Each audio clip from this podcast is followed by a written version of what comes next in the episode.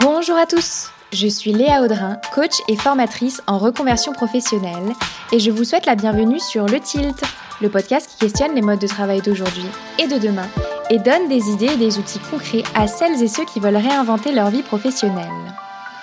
Je suis ravie de vous retrouver aujourd'hui avec une invitée inspirante et lumineuse, Géraldine Pichenet. Géraldine vient nous partager son très beau témoignage de reconversion, et même de double reconversion. Vous verrez pourquoi. À l'issue de ses études en école de commerce, Géraldine débute sa carrière professionnelle dans les ressources humaines en cochant toutes les cases de la voie royale et de la réussite professionnelle sur le papier.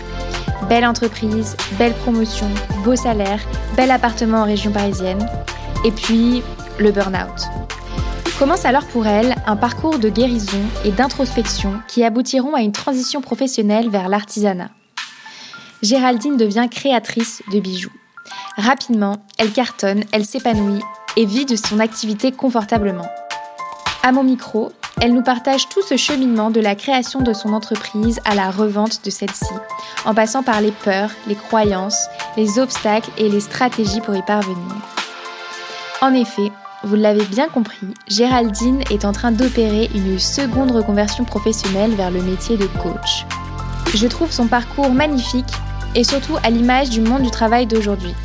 À 37 ans, Géraldine entame donc sa troisième vie professionnelle, ce qui fait écho à ce que nous vivrons tous. Une vie professionnelle faite de nombreux débuts et de nombreuses fins. J'espère que vous aurez plaisir à découvrir le parcours de Géraldine autant que j'en ai pris à échanger avec elle et à découvrir son univers. Si le podcast vous plaît, vous pouvez vous abonner sur votre plateforme d'écoute préférée pour être averti de la sortie des prochains épisodes et me suivre sur Instagram at le.tilt pour vous inspirer et accéder à des clés de coaching concrètes pour se mettre sur le chemin d'une vie professionnelle épanouissante. Bonne écoute Salut Géraldine Salut Léa Je suis ravie de te recevoir sur le tilt. Bah, moi aussi, je suis ravie que tu m'aies invitée, merci beaucoup. Je suis trop contente de te recevoir. Alors, on se connaît dans la vraie vie. Et je sais que tu as un parcours génial, plein de rebondissements et que tu es une très belle personne. Alors j'ai hâte que tu puisses euh, nous partager euh, ton parcours euh, aujourd'hui. Bah, merci, c'est super gentil, merci beaucoup. Alors, Géraldine, avant de commencer, avant de rentrer dans le vif du sujet, est-ce que tu peux nous dire qui tu es sans parler de ton travail? Ok, c'est pas évident. Alors, je m'appelle Géraldine, j'ai 37 ans. Euh, j'habite dans la région bordelaise avec mon mari, Cyril, euh, avec mon chat et mon chien. Euh, je suis actuellement enceinte de 5 mois. et puis, je suis quelqu'un de qui aime la vie. voilà, je suis quelqu'un qui a la joie de vivre, qui adore les défis et qui aime beaucoup rêver et réaliser ses rêves. Mmh. ce que tu as fait, c'est Tout à fait. On va en parler. et du coup, c'est quoi ton métier? Qu'est-ce que tu fais dans la vie? Alors, euh, en ce moment, c'est en train de changer, encore une fois, parce que j'en suis donc à ma deuxième reconversion professionnelle. Euh, je, je suis artisan aujourd'hui encore, euh, je fais des bijoux, je suis créatrice de bijoux. j'ai lancé ma marque de bijoux il y a cinq ans et demi. Et donc, je suis en reconversion professionnelle puisque euh, je viens de me faire euh, former euh, donc dans une école de coaching pour devenir coach de vie et coach professionnel. voilà, donc je suis en pleine, en plein changement d'activité actuellement. Voilà. Génial. Et donc, est-ce que tu peux nous dire ce que tu faisais avant ton entreprise de bijoux? On va, la, on va la nommer d'ailleurs, elle s'appelle Les Jolis Bonheurs. Qu'est-ce que tu faisais avant Les Jolis Bonheurs? En fait, avant, je travaillais dans les ressources humaines. J'ai fait sept ans dans les RH, dans des grands groupes anglo-saxons. D'accord. Euh, donc j'ai appris énormément. Euh, je me suis forgé mon caractère aussi à travers ces expériences. Euh, j'ai fait beaucoup, beaucoup, beaucoup de recrutement. Mhm. C'était ma casquette principale en fait pendant sept ans. j'ai fait de la formation, de la gestion de carrière, la gestion du handicap en entreprise.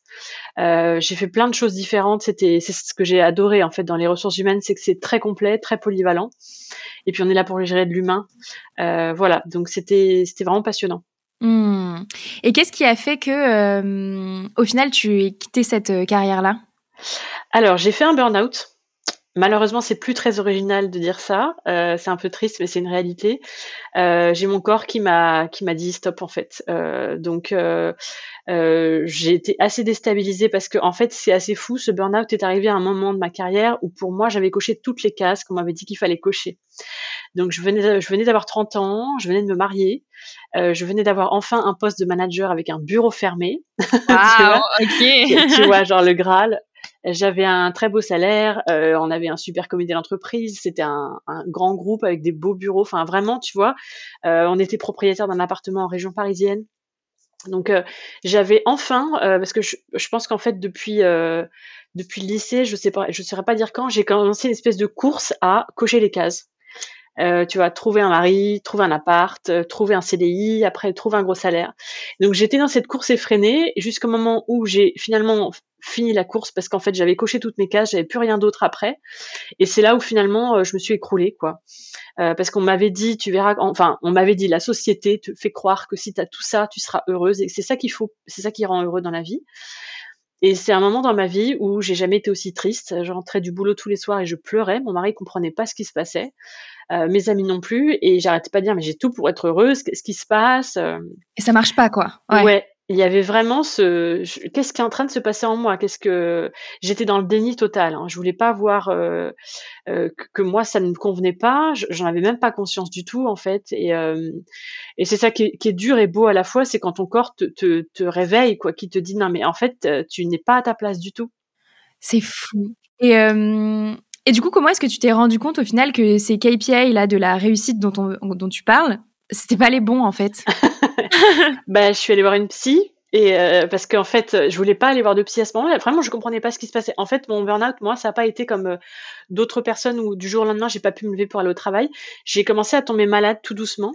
Ah J'avais plein de trucs dans mon corps, ouais, ouais, euh, qui ça n'allait pas, euh, des troubles de la vue. J'avais des, des, des, enfin des, le corps qui tremblait dans le bus à l'intérieur. Mes médecins pouvaient même pas voir que je tremblais, moi, je sentais que je tremblais à l'intérieur. Enfin j'avais des vertiges de malade pendant des réunions, donc je m'accrochais au fauteuil parce que je voulais le dire à personne que ça n'allait pas. Enfin, et, j'avais la nausée dès que je rentrais dans ma voiture pour aller au travail le matin. Euh, et j'étais dans le déni total, tu vois, en mode petit soldat, euh, tu vois, en mode on y va quoi, euh, ça passera. Et, euh, et donc les mois ont passé et puis, enfin, les gens voyaient mon état de santé se dégrader. J'arrêtais pas de me plaindre de tous ces trucs qu'on ne trouvait pas ce que c'était parce que j'allais voir des médecins régulièrement, tu vois, j'étais inquiète. Euh, et puis du coup, à force de voir des médecins, tu vas en voir un, tu vas un autre, et puis à un moment, il y a quelqu'un qui te dit, euh, faut aller voir un psy. En fait, là, je pense qu'a priori, il y a un travail à faire. On m'a même pas dit d'aller voir un psy parce que je crois que ça m'aurait braqué. C'était, je crois, une orthophoniste. Tu vois, je sais même pas qui aller voir. je me suis retrouvée chez l'orthophoniste parce que tu vois, c'était non, est-ce que c'était, elle était ortho et peut-être sophro un peu aussi, je sais plus, si peut-être sophro, c'était peut-être ça. Vais dire, et sais, tu cherches des trucs. Et, euh, et je me rappelle qu'elle m'a laissé parler. J'ai pleuré une heure et j'ai raconté où est-ce que j'en étais dans ma vie. Euh, et c'est elle, elle a même pas osé me dire aller voir un psy parce que moi je me serais braquée, tu vois, parce que pour moi c'était être faible à l'époque que d'aller voir un psy. J'étais vraiment en mode, euh, tu vois, warrior quoi. Et elle m'a dit, je pense que là le travail que vous avez à faire c'est libérer la parole. Après une heure, tu sais, à parler en flot. J'ai dit, mais qu'est-ce que ça veut dire concrètement? Moi, je fais ce qu'on me dit, il n'y a pas de problème, mais comment ça, consiste en quoi C'est avec vous? Non, là, je pense qu'un psychologue pour un travail comme ça, ce serait mieux. Donc voilà, et c'est là que j'ai atterri chez un psy. Avec le psy, bah, je me rappelle ma première séance, je suis quand même dit à la psy, je ne sais pas ce que je fais chez vous. Dans ma vie, tout va bien, mais j'arrête pas de pleurer. Donc, tu vois, dans le déni jusqu'au bout, quoi. Et puis avec la psy, euh, première séance, tu es encore un peu sur tes gardes, et puis tu commences à lâcher, tu libères, tu libères. Donc, en bout de un mois, un mois et demi de séance avec elle, euh, j'ai compris en fait que j'étais en train de me tromper de vie, que c'était pas la mienne.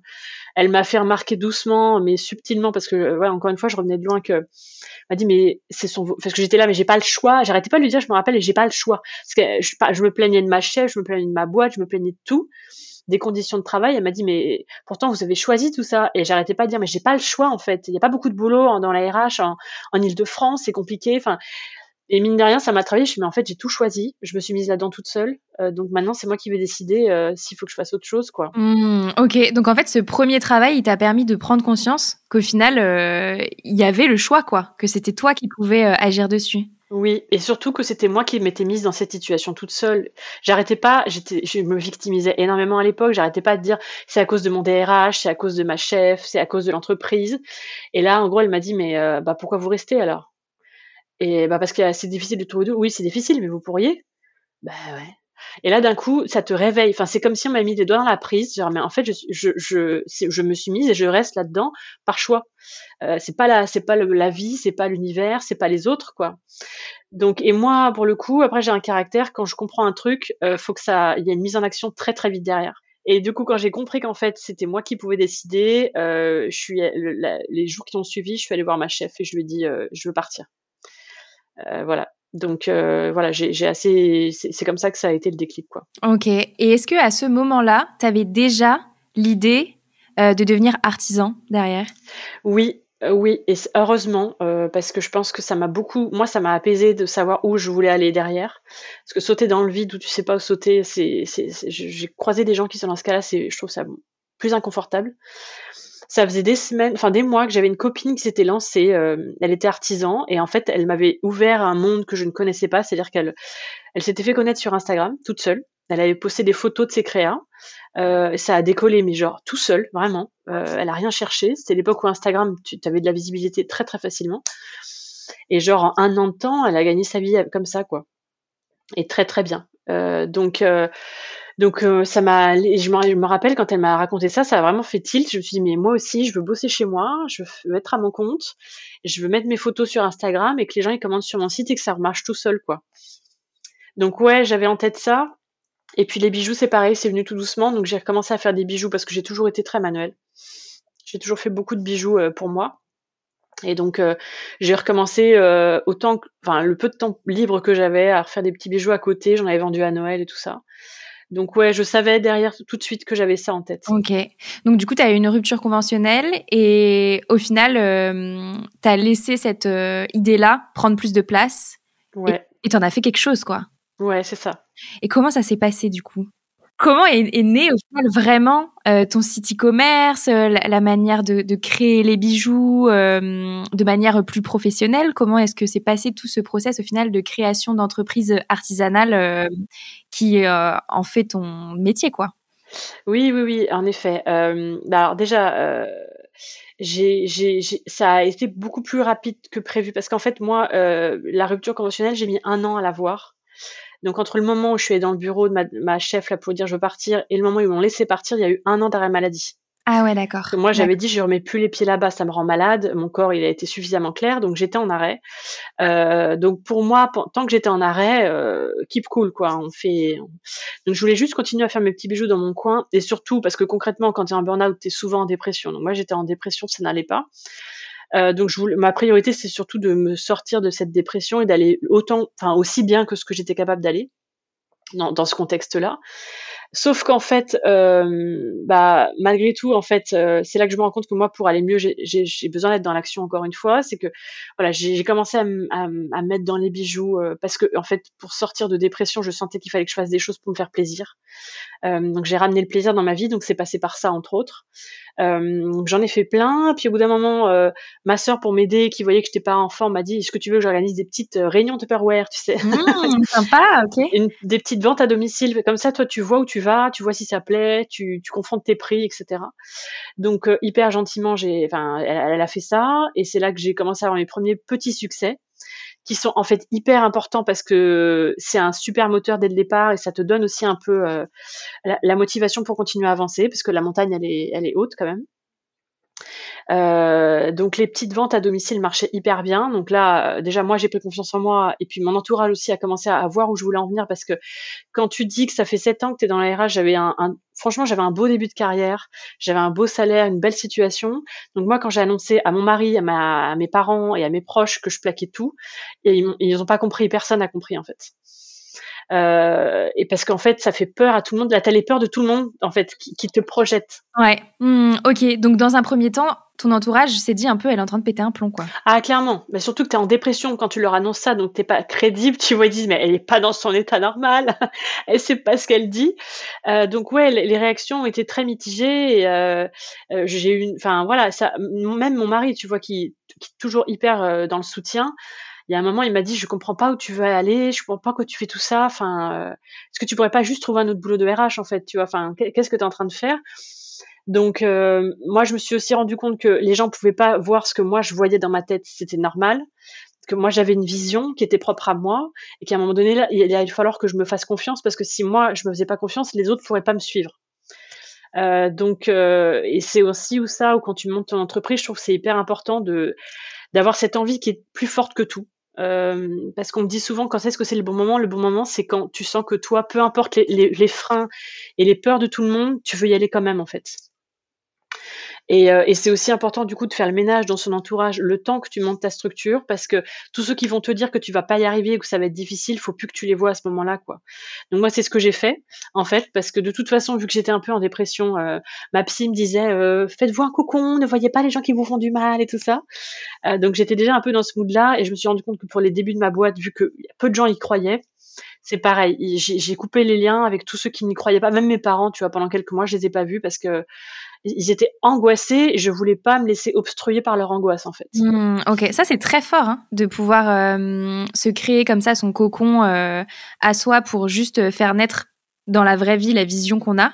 Euh, c'est, enfin, je trouve ça impressionnant. C'est pas toujours évident parce que tu vois, le truc un peu intuitif, c'est oui, mais du coup, les gens qui m'aiment et qui sont autour de moi, c'est ceux qui vont me soutenir et c'est ceux qui ont raison pour moi, tu vois. Et, euh, et, je trouve ça très fort. Bravo. Est-ce que ton mari l'a mis euh, dans une pièce à part? Écoute, écoute Cyril. non, mon mari, il a été génial parce que donc je me rappelle de cette discussion compliquée qu'on a eue. Il m'a dit mais je comprends pas où tu vas. Enfin, j'ai du mal à te suivre. Puis on a eu peur pour nos revenus hein, concrètement parce qu'on payait un appart et tout à Paris, tout coûte cher, quoi. Et euh, donc il a fallu que je le rassure. J'ai dû, je me suis dit attends, faut que je lui ouvre la porte de ma vision parce que si je lui donne pas ma vision, il peut pas s'imaginer où je veux aller et s'embarquer avec moi dans le truc, quoi. Donc au, bout d'une discussion qui a duré deux heures, il était embarqué, il a compris, m'a dit ok, je te fais confiance et surtout que je lui ai rassuré. Je lui ai dit voilà, moi je veux deux ans de chômage. Pour... J'essaye pendant mes deux ans de chômage, on prend aucun risque financier. Je me serrais un peu la ceinture et au bout de deux ans, on fait le bilan et on voit ce qu'on on décide ensemble, quoi. Euh, j'ai compris quand même qu'il avait le droit d'être assuré aussi, quoi. Euh, parce que voilà. Et euh, mais par rapport au fait de se couper, en fait, c'est vrai que euh, vu que j'étais dans cette, phase de dépression qui m'a permis un moment de reconstruction dans ma vie, en fait, j'ai vraiment compris grâce à ma psy à l'époque. je crois qu'il y a un moment quand tu veux te reconnecter à toi, faut, faut savoir se couper des autres notamment tes parents, entre autres. Enfin, moi, je sais que c'était nécessaire parce que j'étais vraiment euh, la petite fille à ses parents, à l'époque encore, tu vois, pourtant j'avais 30 ans, et j'étais incapable de faire un choix pour moi sans qui, qui allait, euh, qui n'allait pas les, qui n'allait pas, ouais, qui allait les contrarier ou qui n'allait pas être dans leur sens. Euh, et donc, je me suis rendu compte que, autant pour ma dépression que pour ma construction d'entreprise, j'avais besoin de couper ces liens pour, pour me reconnecter vraiment à moi qui j'étais, moi ce que je voulais. C'était que temporaire. Moi, ce qui m'a toujours rassuré, c'est de me dire c'est temporaire, je les retrouverai plus tard. Ouais. Euh, ils ont compris eux? Ils ont compris, mais ça leur a fait du mal, ouais. Et ça, mais ça, rien que ça, c'est te dire, je je fais un, je prends un choix, enfin, je prends une décision qui leur fait du de la peine là. Parce que quand je leur ai dit ça, on, s'est pleuré dans les bras, tu vois. Je leur ai dit voilà, là, je, je, je viens vous dire au revoir. Euh, pendant quelques mois, je veux plus avoir de vos nouvelles, quoi. Euh, parce que j'ai pas besoin de vous en ce moment, que j'ai pas besoin de ça, enfin tu vois. Donc c'est hyper compliqué à entendre, c'est hyper compliqué à dire. Il y a beaucoup d'amour chez nous, donc euh, ça a été un moment compliqué et en même temps nécessaire parce que vraiment du coup ils m'ont retrouvé, je m'étais trouvée quand plus tard. Euh, ma boîte elle avait déjà un peu avancé, donc en fait eux étaient rassurés euh, parce qu'ils ont loupé toute la partie où c'était le bordel. et, et, moi j'en avais vraiment besoin et c'est vrai que euh, pour, justement quand tu te lances, c'est difficile de couper les ponts comme ça, même temporairement.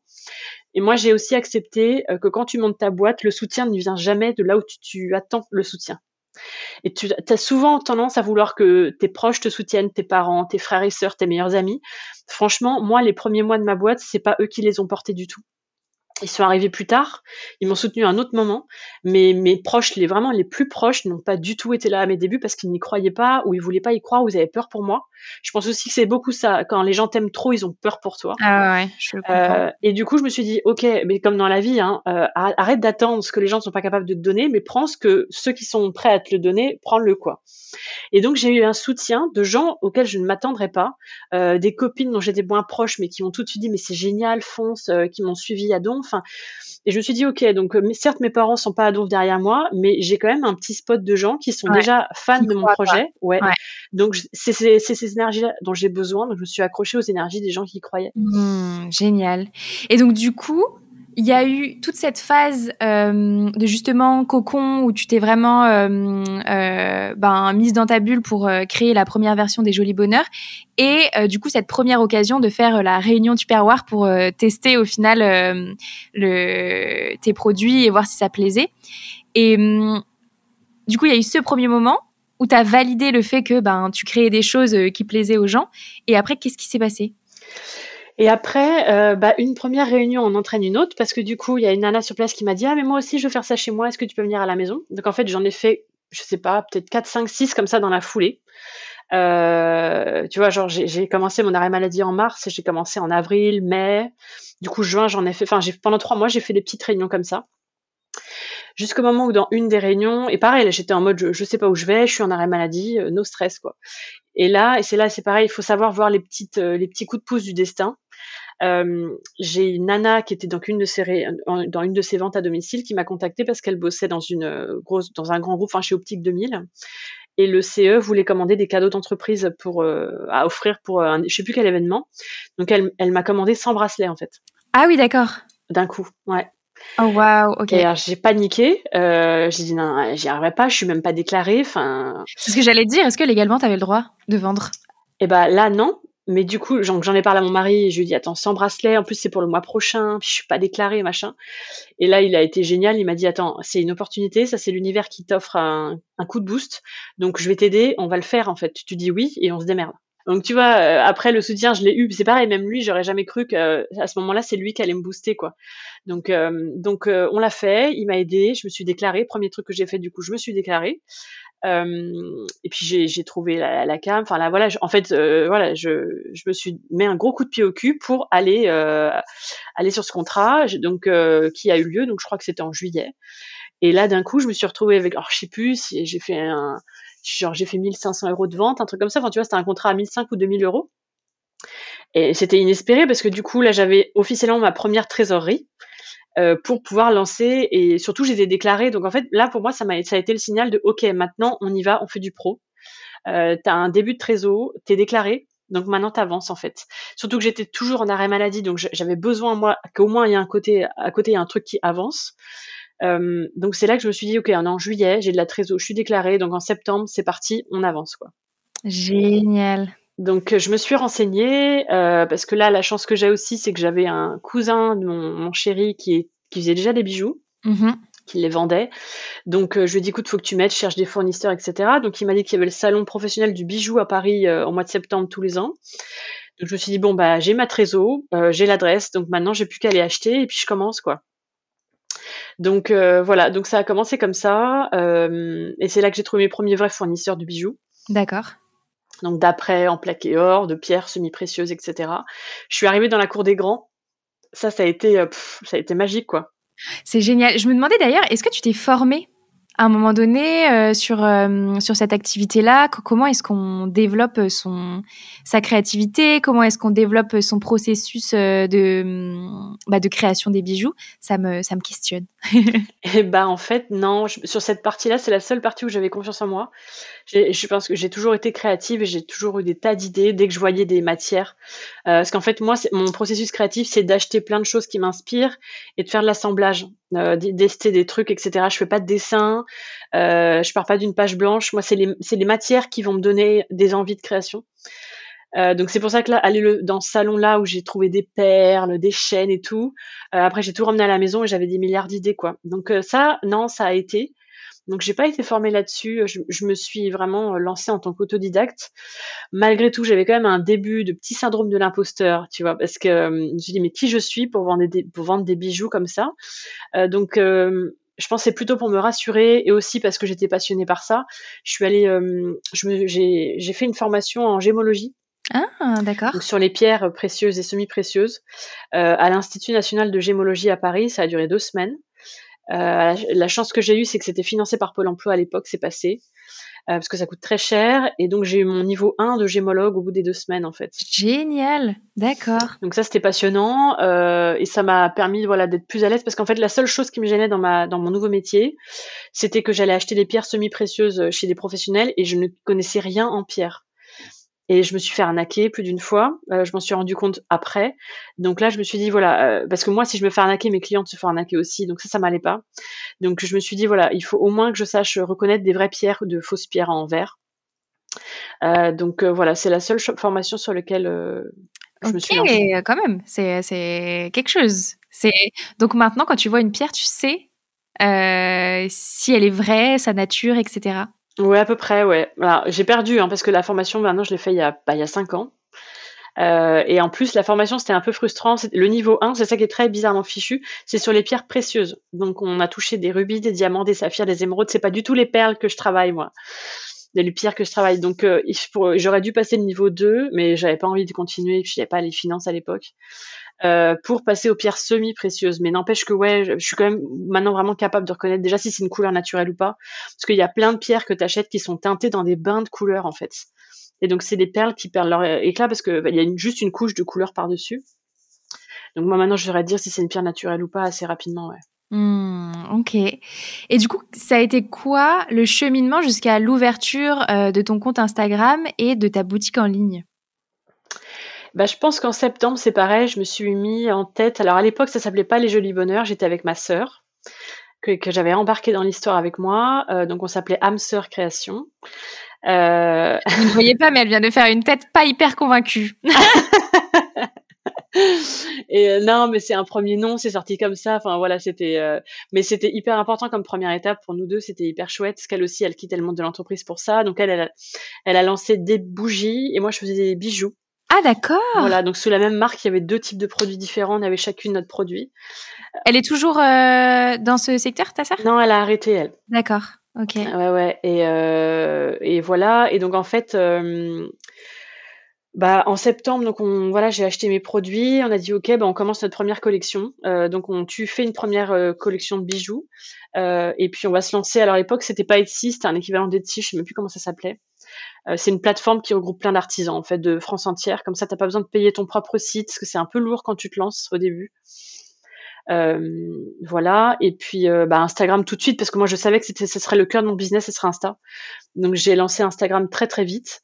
Mais par contre j'ai déchanté parce que je me suis pas fait connaître facilement du tout quoi. Donc j'ai posté des photos, j'attendais, j'attendais le follower qui vienne tout seul. J'ai attendu puis ça venait pas du tout. Donc euh, dur. les débuts ont été très durs parce qu'en fait j'étais persuadée, vu que ma copine qui s'était lancée là. Ah oui, ça allait le faire comme ça quoi.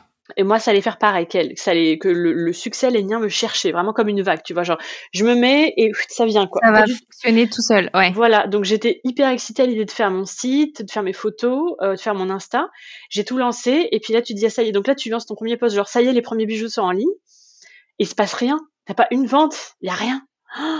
c'est hyper dur là. Les débuts, c'est hyper dur pour ça. Hmm. Et du coup, qu'est-ce que tu as fait?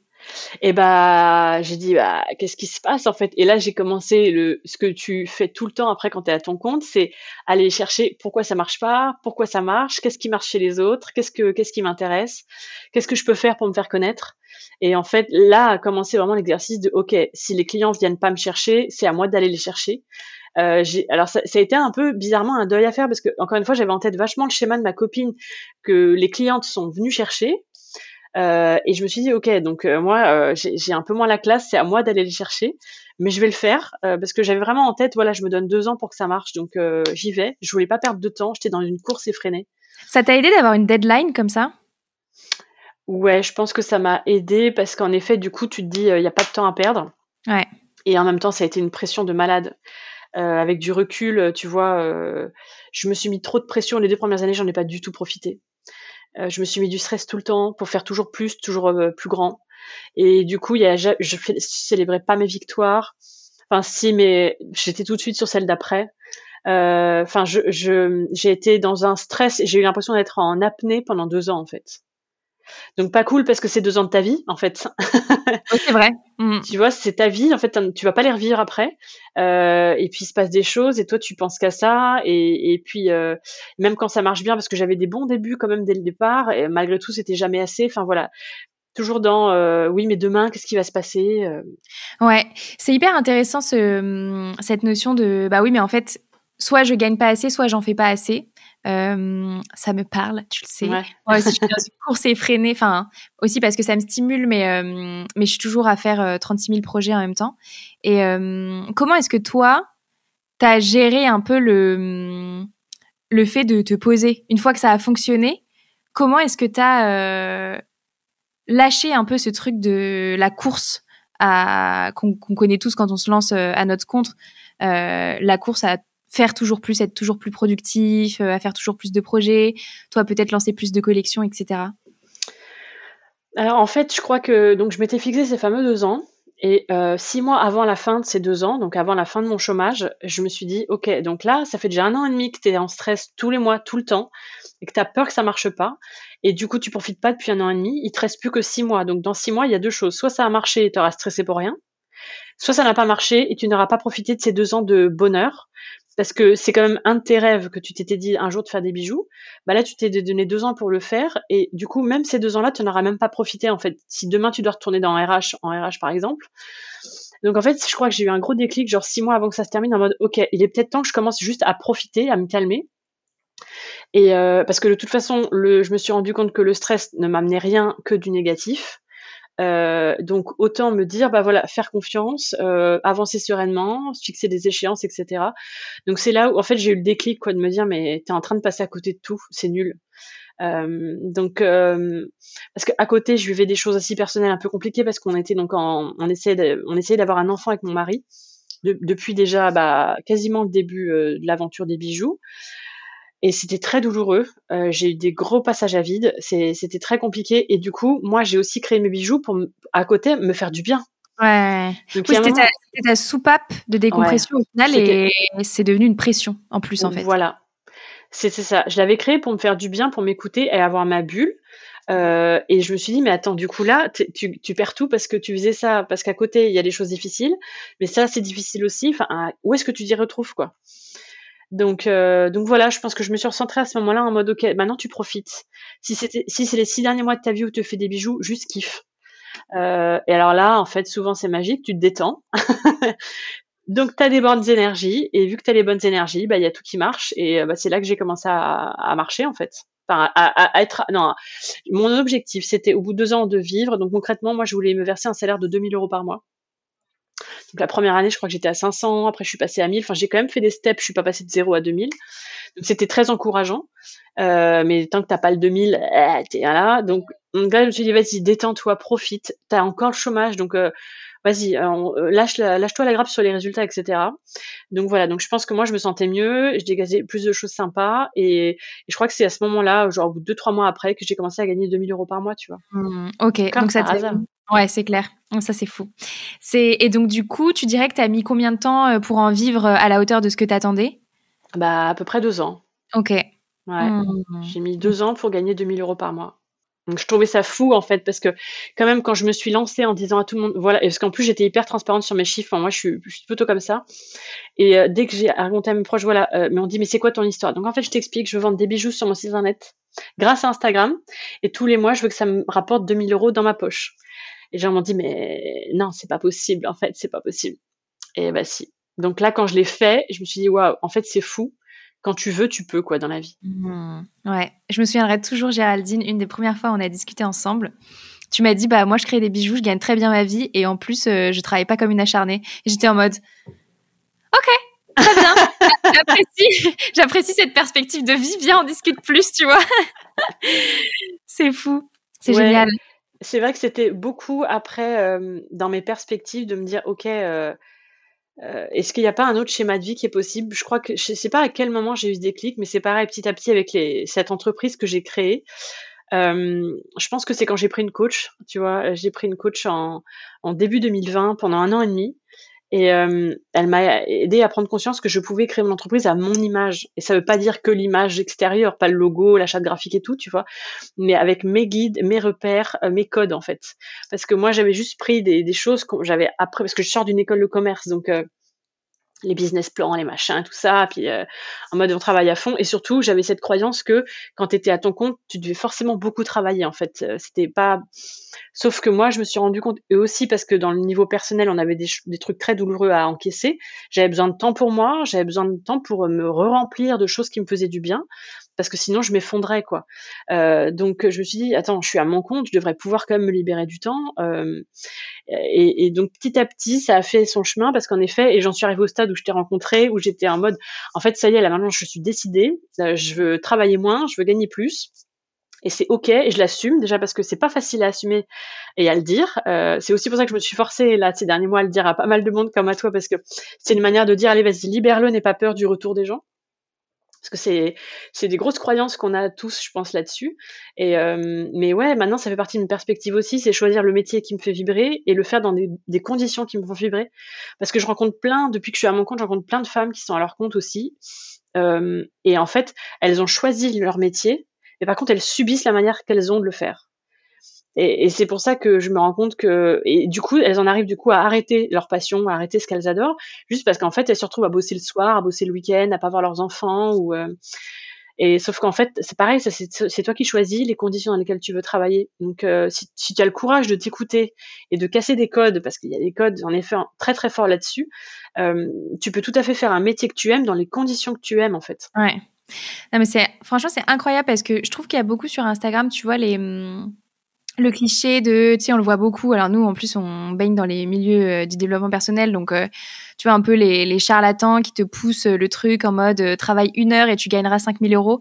Voilà, mais en fait, tout ça, c'est à déconstruire et il faut s'inspirer de gens comme toi qui ont vraiment fait cette démarche, tu vois, c'est-à-dire que ça n'a pas été simple, tu as mis les heures, etc. Et tu as aussi beaucoup travaillé sur toi, mais au final, c'est une réalité. Et il n'y a rien de, de, de fumeux derrière tout ça. C'est du travail sur ton cœur d'activité et du travail sur toi. Et au final, euh, ça fonctionne, quoi. Et je trouve ça hyper, euh, je trouve ça hyper euh, inspirant, vraiment. Donc, euh... non, c'est hyper chouette. et du coup, Géraldine, comment, comment est-ce que ça s'est passé ces cinq ans là, tu disais que euh, effectivement ça avait été compliqué au niveau euh, au niveau euh, perso, mais à côté c'était ben l'épanouissement professionnel. Est-ce que tu pourrais dire que ça t'a permis d'avoir un équilibre les jolis bonheurs avec ce qui se passait à côté? Ouais, ouais, ouais, clairement. Les deux en fait se sont équilibrés parce que parce que déjà en effet, moi, c'était ma soupape, c'était ma bulle, parce que ça, voilà, au bout de deux ans, ça marchait. Donc, euh, euh, ce qui peut se passer quand même sur Insta, c'est hyper sympa. Puis t'as des clientes et t'as des ventes et c'est hyper stimulant. Puis du coup, t'as un rythme, quoi, parce qu'il faut la porter ton entreprise. Donc, t'as ton petit rythme. Tu dois quelque part, j'avais un peu un bébé dont il fallait que je m'occupe, quoi. Donc, euh, moi, ça m'allait bien. Euh, et, surtout, j'avais besoin de réussir euh, dans quelque chose parce qu'à côté, on ne réussissait pas à avoir un enfant. Euh, et dans ce sentiment d'échec depuis des années, tous les mois, c'était comme redoubler tous les mois pendant plusieurs années de suite. C'est très très compliqué à gérer. Donc j'avais besoin de réussir quelque chose à côté. Donc ça, ça a été génial pour ça parce que les moments où je, parce qu'en fait quand quand tu es dans un désir d'enfant comme ça qui marche pas et que ça dure des années, parce que nous ça a duré sept ans quand même, c'est très long. Euh, tu perds complètement confiance en toi en fait parce que tu, enfin il y a un moment donné tu penses quand même que tu es responsable de ça et donc que c'est ta faute et que tu es nul et que tu sais pas tu sais pas faire. Enfin voilà donc c'est très facile de perdre confiance en toi, en la femme que tu es euh, quand tu n'arrives pas à avoir un enfant alors que tu pour rien. Hein. Là je pourrais aussi en parler pendant longtemps mais euh, euh, du coup, ça fait du bien d'avoir des choses où tu réussis, euh, au-delà de réussir, des choses qui sont fluides à côté et qui marchent et qui te font du bien. Euh, donc c'était vraiment ma, ouais, ma, ma soupape et c'est ce qui m'a sorti la tête de l'eau plus d'une fois. Et puis quand j'étais là-dedans, je pensais plus au désir d'enfant, tu vois. C'est ça qui était bien aussi. Euh, et à l'inverse, euh, j'ai pu aussi me dégager du temps pour ce projet bébé parce que du coup, au bout d'un moment, tu es médicalisé, donc c'est beaucoup de rendez-vous, etc. parce que j'étais à mon compte, c'est que moi, on m'appelait à 14 heures pour un rendez-vous médical et c'était OK. Donc clairement, le fait d'être à mon compte dans ma boîte m'a vraiment permis de trouver cet équilibre. Voilà, de, de quoi j'ai besoin pour compenser les choses personnelles compliquées. Et à côté, bah, mon entreprise venait aussi se mettre à profit de ma vie privée quand j'avais besoin d'être disponible pour ça, euh, ou que des fois je pouvais pas bosser parce que à cause des traitements médicaux j'étais à plat. euh, bah, t'as pas besoin de te justifier auprès de qui que ce soit, quoi. Ouais. Hmm. Ouais, ok. Ça t'a apporté en fait une flexibilité euh, euh, incroyable pour bah, servir ce projet de bébé que tu avais avec ton mari, quoi. Ouais. La liberté, de toute façon, moi, c'est ma première valeur dans la vie. D'ailleurs, j'ai un tatouage. Le premier que j'ai fait, c'est tatouer liberté. le jour de ma rupture conventionnelle, je suis sortie, je suis allée chez le tatoueur direct. J'ai tatoué liberté. Mais non, c'est vrai Ok, donc là, c'était ancré, quoi. Ouais. Bah, en fait, j'avais ce message fort en moi euh, de, ok, j'ai donné ma liberté une fois, mais plus jamais je la donne à quelqu'un, en fait. Plus jamais je laisse quelqu'un disposer de ma liberté. Et c'est là que je me suis rendu compte que c'était ma valeur numéro un dans la vie. C'est moi, j'ai besoin de me sentir libre. Et donc, euh, du coup, être à son compte, c'est génial pour ça parce que tu es libre. Euh, sauf si toi, tu décides de t'enfermer toute seule dans un truc, et ça, ça peut être le piège quand tu à ton compte d'être un patron tyran qui te fait beaucoup bosser, etc. Euh, mais en général, c'est vrai que tu quand même libre de tout. Et enfin, moi, c'est ce que je préfère dans le fait d'être à mon compte. C'est ce qui fait que je sais que je vais être à mon compte maintenant jusqu'à, je pense, la fin de ma vie. J'ai trop besoin de cette liberté, quoi. Mmh. À quel moment tu as su qu'il n'y aurait pas de retour en arrière euh, professionnellement parlant? Très vite, je pense je crois qu'au bout d'un an ou deux euh, avec les bijoux, je me suis dit ok, j'aime trop ça. Euh, en fait, surtout, je me suis rendu compte que j'avais besoin de personne pour créer un métier et en vivre. Euh, donc, en plus, du coup, avoir la contrainte de quelqu'un que j'apprécie pas au-dessus de moi, qui me dit de faire un truc que je ne comprends pas et que je n'assume pas de faire, parce que moi, j'ai passé, enfin, quand même, dans les grands groupes où j'étais, à faire des choses, disais mais ça n'a pas de sens de faire ça. Oui, mais c'est comme ça c'est la direction qui veut qu'on fasse ça, alors on fait ça. Ouais, voilà. Et j'en avais tellement marre de ça. Et donc, quand en plus, tu te prouves à toi-même que tu es capable, de toute façon, tu besoin de personne pour avoir un salaire, tu dis, bah alors attends, mais pourquoi je vais y retourner? Faut pas être con. Mmh.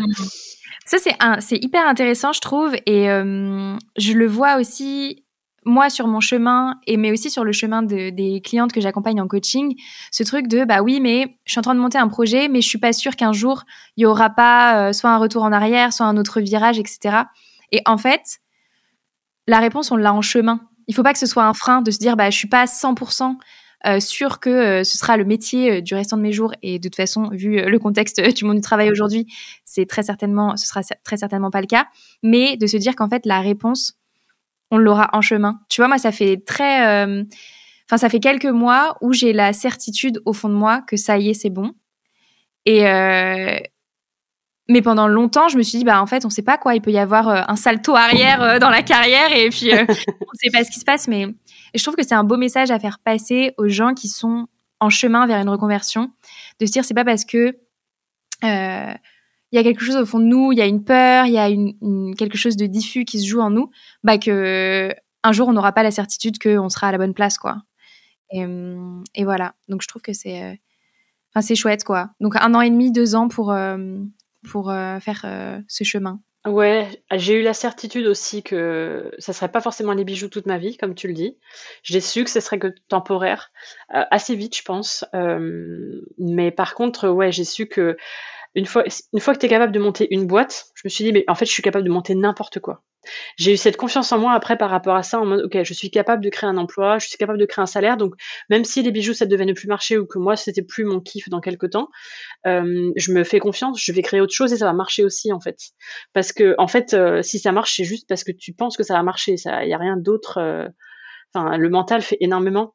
Et je pense que pour rejoindre aussi ce que tu dis, accepter aussi que euh, tu sais pas où tu vas quand tu es à ton compte et que tu pas toutes les réponses tout de suite. Euh, et c'est ça qui fait peur à beaucoup de gens parce que quelque part, ça te rassure d'être dans un rail. Et moi, j'avais vraiment ce sentiment d'être dans un rail tant que j'étais en CDI. Euh, et quelque part, tu as l'impression, mais c'est qu'une impression, d'avoir une visibilité très longue sur ta carrière.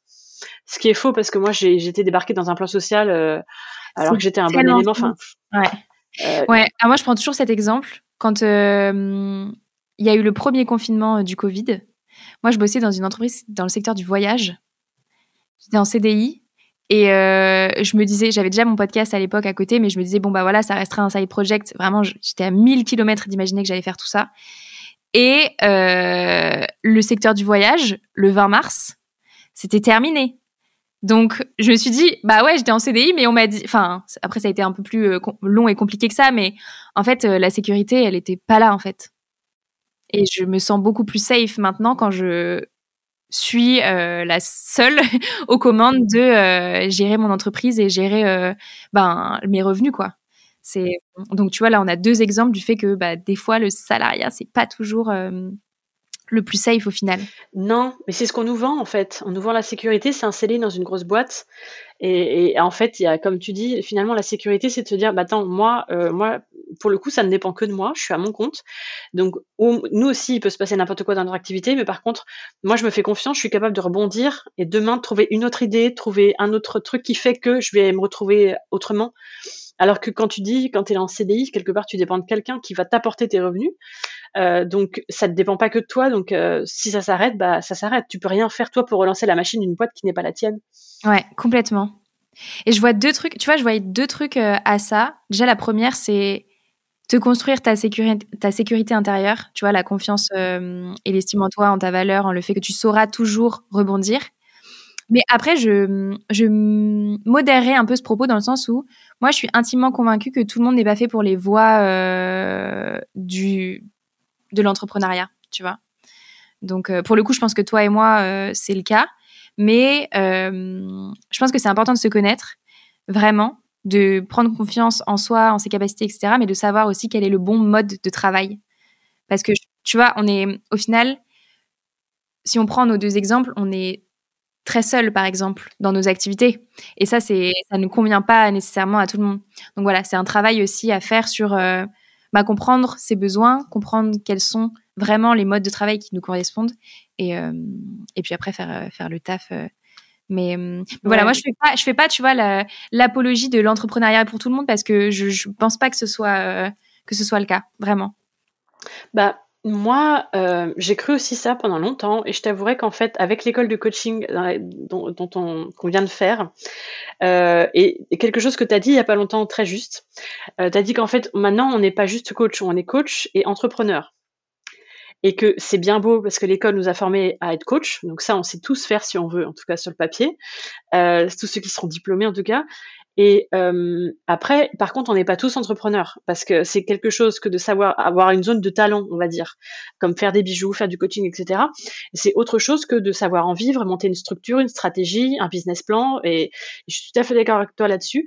Mais je pense que bon, une zone de talent, on en a tous, ça c'est sûr. Euh, c'est juste, faut, faut la trouver et on en a plusieurs. Euh, et je pense que la partie entrepreneur, avec un bon coaching, une bonne formation et surtout un bon mindset, je pense aussi qu'on peut tous le devenir. Après, faut attendre juste le bon moment dans ta vie, peut-être. Euh, faut avoir fait un travail sur toi, ça c'est évident, parce que ça demande beaucoup de recul sur qui tu es, tes forces, tes faiblesses, euh, etc. Une formation ou savoir payer des gens qui vont t'aider, parce que si t'as pas, si tu sais pas faire un business plan, si tu sais pas faire une stratégie marketing, enfin clairement ça va nulle part ton business et voilà. Donc faut savoir aussi déléguer.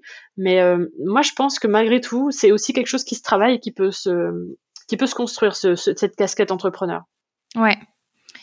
Oui, non, mais c'est sûr que ça s'apprend. Après, est-ce que tu as la fibre tu vois? C'est. Hum, enfin, je sais pas, je trouve qu'il y a un, sujet là-dessus. Ouais, je pense qu'il y a un vrai sujet, en effet. Ouais. Super. Donc, du coup, qu'est-ce que tu dirais que, euh, les, jolis, que les jolis bonheurs euh, t'ont apporté dans ta vie, Géraldine? Tellement. Tellement, en fait, je suis tellement une autre femme euh, depuis que je me suis lancée. La confiance en moi, c'est, je pense que l'estime que j'ai de moi-même, en fait. Et bizarrement, ma plus grande fierté, parce que dès que j'ai touché mes 2000 euros par mois, quand même, j'ai fanfaronné, mais en vrai, c'était pas ça ma plus grande fierté. Je pense que euh, ma fierté, c'était de voir que mes bijoux apportaient quelque chose dans la vie des gens.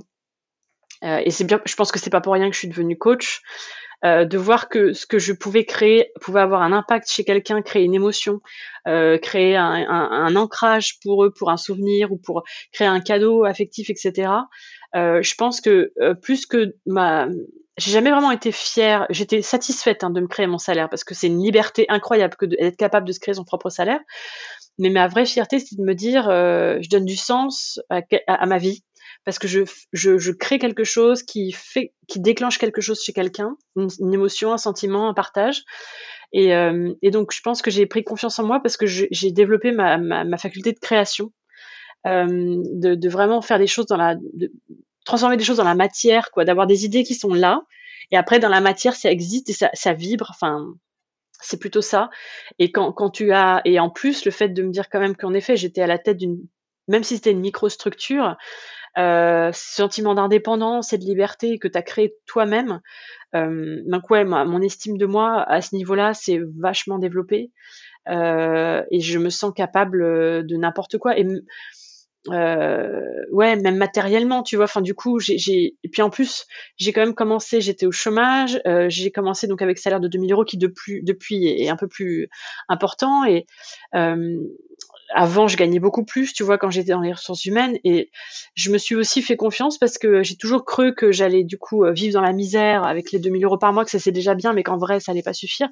Et c'est pareil, du coup, j'ai retravaillé mon rapport à l'argent. De toute façon, l'entreprise te fait beaucoup travailler sur ton rapport à l'argent. Et, euh, et ça m'a permis de me rendre compte qu'en fait, peu importe combien tu gagnes, c'est combien tu dépenses qui est important dans la vie. Euh, donc, je suis devenue gestionnaire en fait de, mes sous, que ce soit dans le pro ou dans le perso. Et donc aujourd'hui, je sais que même si demain tout s'écroule et que je dois retourner faire un, boulot au SMIC, euh, le temps de me rebondir, euh, je m'en sortirai très bien en fait, parce que même avec un SMIC, si tu t'organises, si tu as des plans, si tu sais où tu vas, euh, tu, peux très bien t'en sortir quand même. Enfin, c'est pas la grande vie, tu vois, mais de toute façon, je me connais, j'y resterai jamais toute ma vie. Ça serait, serait qu'un plan de secours, quoi. Mais ouais, j'ai ça, comme tu dis, je me suis construit moi. Du coup, j'ai construit ma sécurité avec ce sentiment que je suis un peu capable de tout faire, quoi. Donc, euh, donc non, ça m'a apporté énormément. Puis tous ces échanges avec des personnes, parce que il y a beaucoup de gens qui ont été touchés par l'histoire des jolis bonheurs depuis le départ. Euh, donc euh, ça m'a permis moi de me, me, dévoiler aussi parce que j'ai toujours été hypersensible et dans le monde de l'entreprise, l'hypersensibilité n'a absolument pas sa place. Et je me suis créé un métier. c'est aussi pour ça que je m'en suis rendu malade à la fin. Hein. c'est que clairement mon hypersensibilité elle était en PLS. et en fait j'ai créé un métier. Enfin je me suis créé mon métier dans un univers où l'hypersensibilité elle est elle est reconnue, elle est acceptée, elle a sa place en fait. Euh, et je, suis fière de moi d'avoir créé un métier sur mesure où j'ai toutes mes facettes qui ont leur place. Euh, j'ai arrêté de dire à ma sensibilité euh, dégage, je t'as rien à faire ici, tu vois. Euh, voilà, je l'ai utilisé à bon escient pour créer, pour euh, pour contacter des gens, pour raconter des histoires à travers mes bijoux et euh, donc euh, non, mais ça, ça c'est une aventure humaine incroyable en fait, euh, et une aventure vers soi aussi l'entrepreneuriat du coup, parce que c'est un travail sur toi. Tu te découvres, tu prends confiance en toi, euh, tu découvres tes forces, tu découvres aussi là où tu es moins bon, mais tu les acceptes. Donc non, vraiment c'est une magnifique aventure, quoi. Mmh, c'est génial. Et du coup, ça ressemble à quoi ton quotidien, euh, Géraldine, de euh, la version de toi qui est, euh, qui est confiante, qui sait qu'elle est à sa place et qui a construit sa vie sur mesure? À quoi ça ressemble? Alors en ce moment, c'est un peu plus le bordel parce que du coup, il y avait les études, plus ma nouvelle entreprise qui est en train de se créer, donc de coaching à côté. Donc là, euh, voilà, mais le, comment, à quoi ça ressemble? Bah, Concrètement, euh, moi, je me lève tous les jours et je suis heureuse, en fait. Euh, ça se voit parce qu'avec mon chéri, on a le sourire tous les jours, on rigole tous les jours. alors, il y a des moments où je suis fatiguée, où je pleure. Tu vois, hier, c'était une journée sans, j'étais épuisée. mais j'ai cette confiance que tout ira bien maintenant, en fait, tous les jours de ma vie. Et même dans les moments difficiles, parce qu'on en a encore je sais que ça ira en fait. Euh, je sais que je suis à ma place, je sais que je suis au bon endroit, je sais que quoi qu'il va m'arriver dans la tronche, parce que des épreuves de vie, euh, on en a eu, mais on en aura d'autres. Euh, je sais que je suis capable de faire face à tout. Et je sais pas où va m'emmener mon entreprise et la nouvelle que je suis en train de créer, mais je me connais, je vais retomber toujours sur mes pattes, je ferai les efforts qu'il faut parce que malgré tout, il y a aussi des efforts à faire hein, quand on veut se créer la vie de ses rêves. Et, et en fait, ma vie dans ma tête, c'est des paillettes partout, c'est de la lumière, c'est des couleurs. Euh, puis même, tu vois, on a déménagé à Bordeaux, donc on est dans une région qui nous fait rêver tous les jours. Euh, enfin. Mmh. Quand est-ce que vous avez déménagé dans ce processus-là de, de, hum, création d'entreprise? Euh, Bah, il y a un moment quand j'ai commencé à comprendre, je sais plus. Je crois que ça faisait un an et demi, c'est ça, ouais, un an et demi que j'avais créé ma boîte. Euh, et en fait, moi, j'ai aussi créé ma boîte. Enfin, je voulais être à mon compte parce que je voulais pouvoir déménager euh, dans le sud-ouest. Ça fait des années que je veux déménager vers Bordeaux. Euh, et je savais que si j'étais RH, ça allait être une galère pour trouver du boulot. Croyance limitante. Mais en tout cas, à l'époque, je pensais ça. Donc, je me suis mise à mon compte aussi pour ça. Donc, quand au bout d'un an et demi, j'ai dit à mon chéri, bon, on s'en va quand? Parce que là, ça commence à faire long. Enfin, ou peut-être un an, je crois. Et, euh, et donc je l'ai, motivé parce que lui il est salarié, donc plus compliqué. Euh, euh, donc voilà. Puis au bout d'un moment, euh, en fait j'ai lu plein plein de choses en, en, développement personnel ces dernières années parce que justement il y avait mon entreprise et puis mon sujet personnel qui était douloureux à côté, donc j'avais besoin de ça pour retrouver des réponses et pour aller mieux. Et j'ai lu plein de choses autour de la loi de l'attraction, la manifestation, etc. Euh, et donc je me suis dit, il faut qu'on manifeste des choses, il faut qu'on se lance, quoi. Et donc euh, j'ai dit à mon chéri, voilà, c'est quoi ta priorité? C'est de garder un boulot toute ta vie, mais dans une région qui nous plaît plus du tout, ou c'est de, de, partir à l'aventure, qui t'a démissionné, mais aller euh, là où on a vraiment envie d'être en fait? Euh, donc ça a mis du temps. Et puis il, a, il, il m'a dit, t'as raison en fait, on n'a qu'une vie, euh, on part. Donc il allait poser sa démission. Euh, parce qu'en plus, vraiment, on était à fond là dans tout ce qui était pouvoir de l'attraction et tout. Et donc, on s'était dit, plus tu lâches dans la vie, plus les choses elles arrivent toutes seules. Et c'est vrai, hein, à chaque fois que nous, on a sauté dans le vide, l'univers, il nous a toujours attrapés. C'est un truc de fou. Ce sera un, autre podcast, un jour, il faudra que je raconte. Ouais. Parce que quand j'ai découvert le, le, pouvoir de la manifestation, on s'est dit, OK, il faut savoir lâcher et sauter dans le vide surtout pour que la vie t'offre ce que tu veux. Mais il faut vraiment, tant que tu sautes pas un minimum, l'univers il vient pas. Et c'est ça qui est dingue. Donc du coup, il a dit ok, je vais démissionner. Et donc il devait arriver en début janvier auprès de son chef pour lui expliquer que six mois plus tard on partait, qu'il allait démissionner. Et en fait, il n'a pas eu besoin parce qu'on lui a expliqué que sa boîte ouvrait des bureaux à Bordeaux qu'il avait le droit de postuler, il a postulé, il a été pris, et on est parti six mois plus tard euh, dans un cadre nickel euh, de pris en charge par la boîte et compagnie, quoi. Parce que lui, il était prêt, à, il était prêt à démissionner en fait, il savait ce qu'il voulait vraiment. Donc ça a été génial, et puis surtout ça, ça, enfin, ça nous a rappelé à quel point, encore une fois, quand tu sautes, mais il t'arrive des sautes, mais choses merveilleuses, quoi. Euh, et donc, euh, ouais, dans, dans la vie de nos rêves, c'est une énorme étape ça qu'on a fait et surtout qu'on s'est retrouvé euh, bah, dans la région de nos rêves et surtout on s'est rendu compte que en province la vie est vraiment différente, le rapport au travail est vraiment différent, je trouve. Ouais. On en parlait en off tout à l'heure. C'était hyper intéressant. On disait que les gens en province, tu sais, c'est le mot. On a l'impression qu'il est horrible ce mot. Bon, je suis une provinciale de base, donc j'ai le droit de l'utiliser. Mais euh, les gens en province, ils accordent vraiment une vraie importance à la vie à côté du boulot. Nous, à Paris, c'est euh, bah, métro, boulot, dodo, quoi. C'est. Bon, après, peut-être qu'il y a des gens à Paris qui vont me dire, c'est pas vrai et tout. En tout cas, c'est la vie que j'ai eue à Paris, quoi. Ouais, puis moi, c'est comme ça que j'étais quand j'y étais. Mes amis aussi. Euh, euh, à Paris, euh, c'est très, très, très valorisé de travailler beaucoup, en fait. T'es quelqu'un de bien, t'es quelqu'un d'intéressant. A priori, t'as des bons revenus. Enfin, t'es, tout est vraiment euh, fait pour que tu sois fier de dire que tu bosses comme un taré en fait.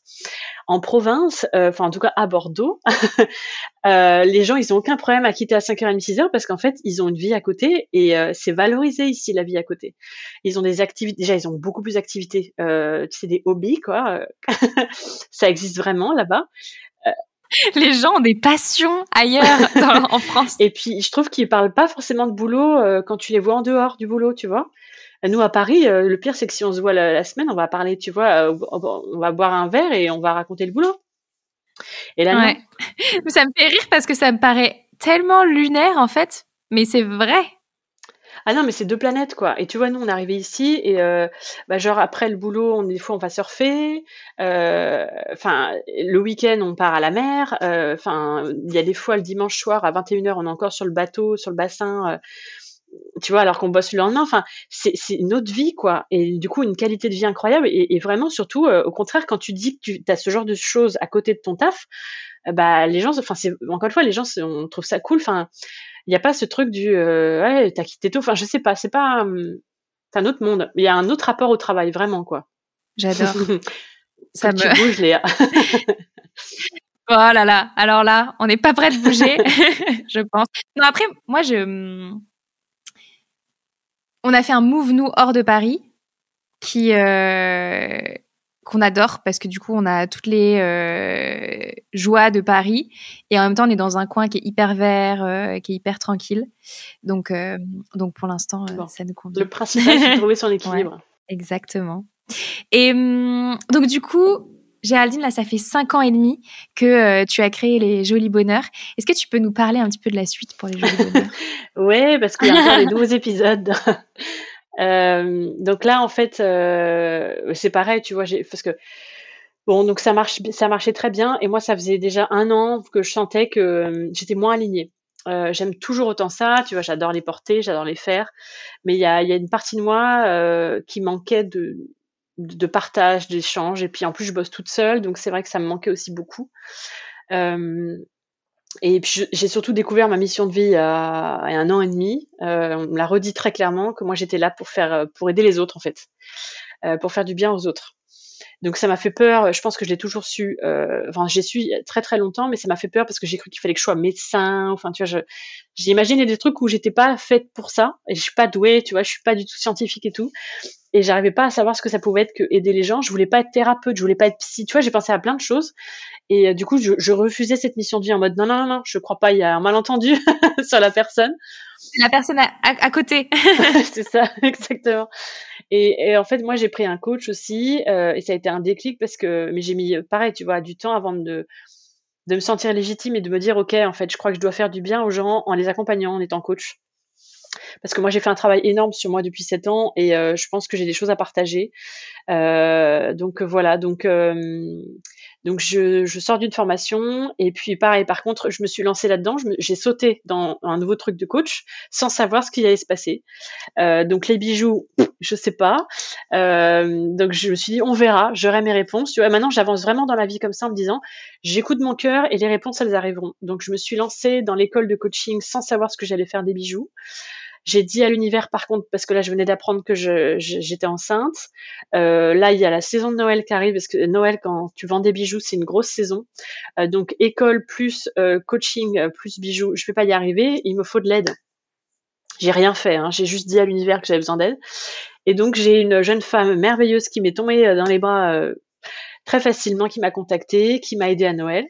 Et, et, donc en fait, je vais céder mon fonds de commerce à cette personne.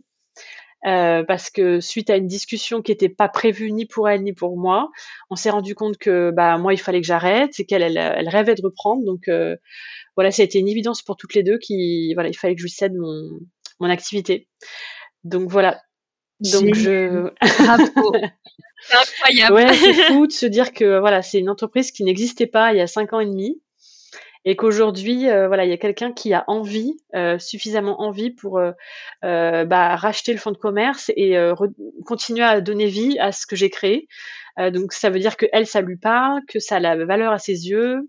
et puis moi, c'est génial parce que j'ai aucun regret de lâcher ce bébé. C'est fou comme quoi dans la vie il y a des cycles, hein, mais je pense que j'ai vraiment créé ça euh, aussi beaucoup à côté du désir d'enfant. Euh, je sais pas si c'est parce que bébé est arrivé ou pas, j'en sais rien, mais en tout cas, moi je sens que c'est la fin d'un cycle pour moi. Euh, c'est, donc je suis ni triste ni voilà, je suis juste, c'est, c'est, comme ça. C'est aligné quoi. Ouais, complètement. Euh, et en même temps, euh, ouais, je sais plus ce que j'allais dire, mais du coup je suis contente parce que ça aurait été triste de tout arrêter alors que c'est quelque chose qui fait du bien à mes clientes, etc. Donc c'est génial que ce soit repris par quelqu'un parce que du coup ça va lui donner un, un nouveau chapitre parce que c'est sûr que ça va pas rester tel quel que je, voilà, ça va forcément évoluer.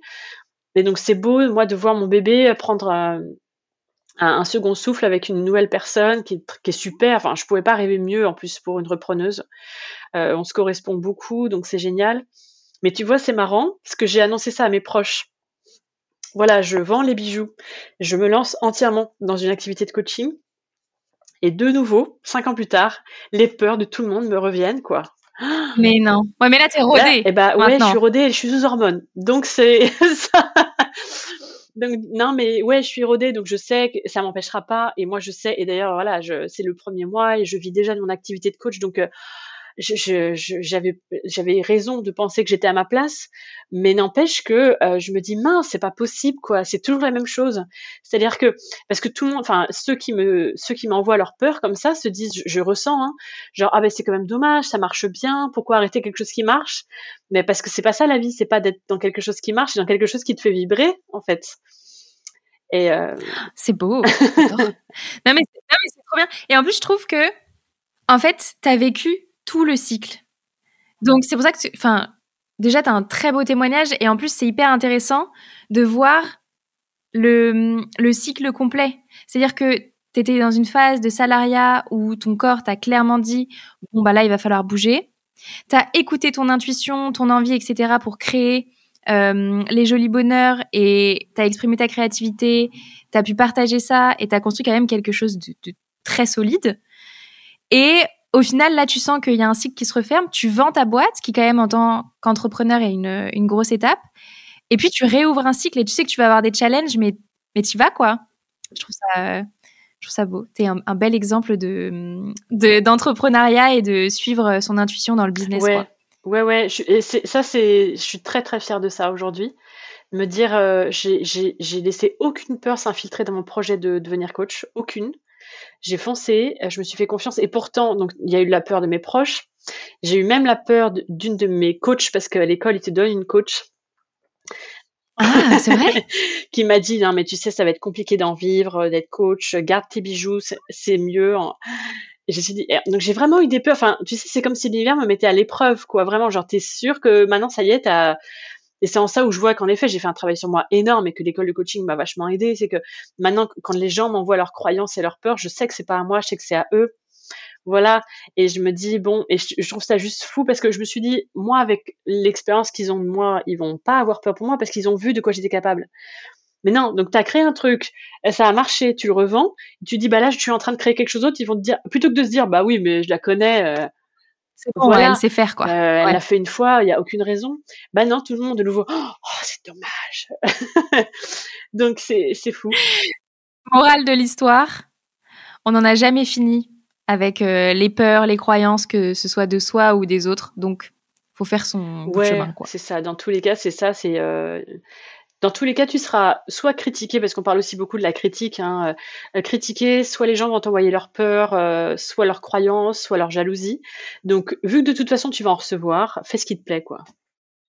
Ouais. Hmm. Génial. J'ai deux dernières questions pour toi, Géraldine.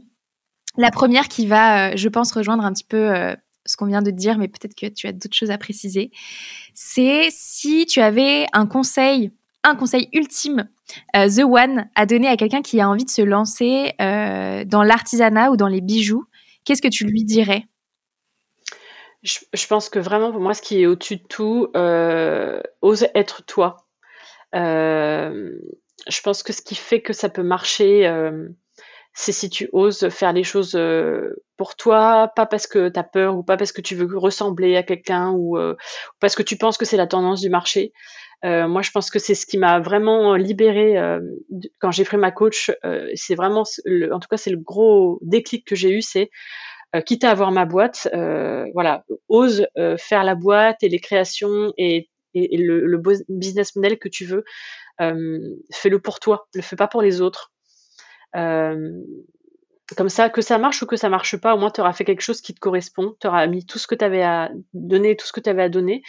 Et puis c'est une manière de. C'est une preuve d'amour aussi envers soi. Tu te dis, bah voilà, tu es assez bien, tu es assez riche pour euh, ne pas avoir besoin de ressembler à quelqu'un. Ouais, génial. Donc, euh, ton, voilà. suis ton instinct, quoi. Et du coup, ma dernière question, Géraldine, c'est ma question signature que je pose à tous mes invités. c'est si tu pouvais constituer ton board de rêve dans lequel tu convierais euh, trois personnes, trois personnalités euh, qui pouvaient euh, te conseiller, te soutenir tout au long de ta carrière, qui est-ce que tu mettrais dedans? Écoute, en ce moment, je suis une grande, grande fan en ce moment et une admiratrice de David Laroche. Ah. Je crois qu'il a suivi la même formation que nous, Alina. Oui, Ouais, ouais, tout à fait. Je, je sais pas, tout ce qu'il dit, ça me parle. Euh, enfin, je, j'adorerais bosser avec lui. Donc euh, lui, c'est sûr qu'il est dans mon board. Lui, il est dans ma, c'est voilà, c'est mon Zinedine Zidane, c'est mon numéro 10. Euh, la deuxième personne que je mettrais dans mon board, c'est mon chéri. voilà, c'est d'ailleurs plus ou moins un projet qu'on commence à dessiner ensemble, peut-être pour un jour. on fait une équipe de dingue tous les deux on est hyper complémentaires. Euh, on se tire vers le haut, surtout depuis qu'on est ensemble. C'est incroyable ces derniers mois encore plus. Euh, donc je sais que s'il est dans mon équipe de 10, euh, de numéro 10, à mon avis, mon business, il peut grave décoller aussi. et du coup, notre vie à tous les deux aussi. parce que moi, mon objectif, c'est de bosser que quelques heures par semaine, donc. Et je voudrais lui faire partager ça aussi parce que je voudrais que notre vie de famille soit plus légère et qu'on ait plus ces 9h, 18h. Voilà. Donc c'est aussi une, manière de partager euh, notre rêve encore plus. Et la troisième personne, c'est hyper dur. Je vais dire une femme qui est une amie à moi en fait, qui est thérapeute aussi, qui est coach, qui s'appelle Mélanie Esnard. Euh, et depuis que je l'ai rencontrée il y a plus d'un an, euh, pareil, un peu par hasard, euh, grâce à Instagram, c'est devenu une amie hyper proche et ma vie, elle a changé grâce à elle. c'est grâce à elle que mon rapport à l'argent, là, il est en train de complètement changer. C'est grâce à elle que que j'ai pris confiance en moi, en mon corps, en mes capacités, que du coup je me mets plus aucune limite vraiment. J'ai là depuis un an, j'ai passé un step énorme. c'est aussi grâce à elle que je me rends compte que je peux bosser que 6 heures par jour et très bien gagner ma vie. Euh, enfin mutuellement depuis qu'on est ensemble, c'est un peu comme avec mon mari, on se tire vers le haut de dingue. Donc euh, il y a une énergie quand on est ensemble qui nous fait faire des trucs incroyables quoi. Donc euh, je pense que moi je veux m'entourer de gens qui ont cet effet-là sur moi. Tu vois, qui, qui me font réveiller les plus belles énergies que j'ai en moi et que j'admire. Voilà. Génial. Joli board. Mélanie, ton amie entrepreneur, ton mari et David oh, Laroche. J'adore. Sympa, autour du table, pas mal. Super. Bah, écoute, Géraldine, merci infiniment euh, pour ton partage. C'était euh, hyper chouette. Et, euh, et puis, je te souhaite bah, plein de belles choses pour bah, la, la, fin que tu mets toi de ton côté au Joli Bonheur et puis cette nouvelle activité dans laquelle tu es déjà hyper, hyper épanouie et, et, hyper forte. merci beaucoup, Léa. Donc, voilà. Merci pour ton invitation. Avec plaisir. À bientôt. Merci beaucoup d'avoir écouté cet épisode du Tilt. J'espère qu'il vous a inspiré et peut-être même aidé si vous aussi vous envisagez une reconversion vers un métier artisanal. Et comme vous êtes encore là à m'écouter, c'est certainement que cet épisode vous a plu. Alors n'hésitez pas à m'envoyer un petit message sur Instagram at le.tilt pour me dire ce que cet épisode vous a apporté et me partager où vous en êtes professionnellement. C'est toujours un plaisir de vous lire. À bientôt!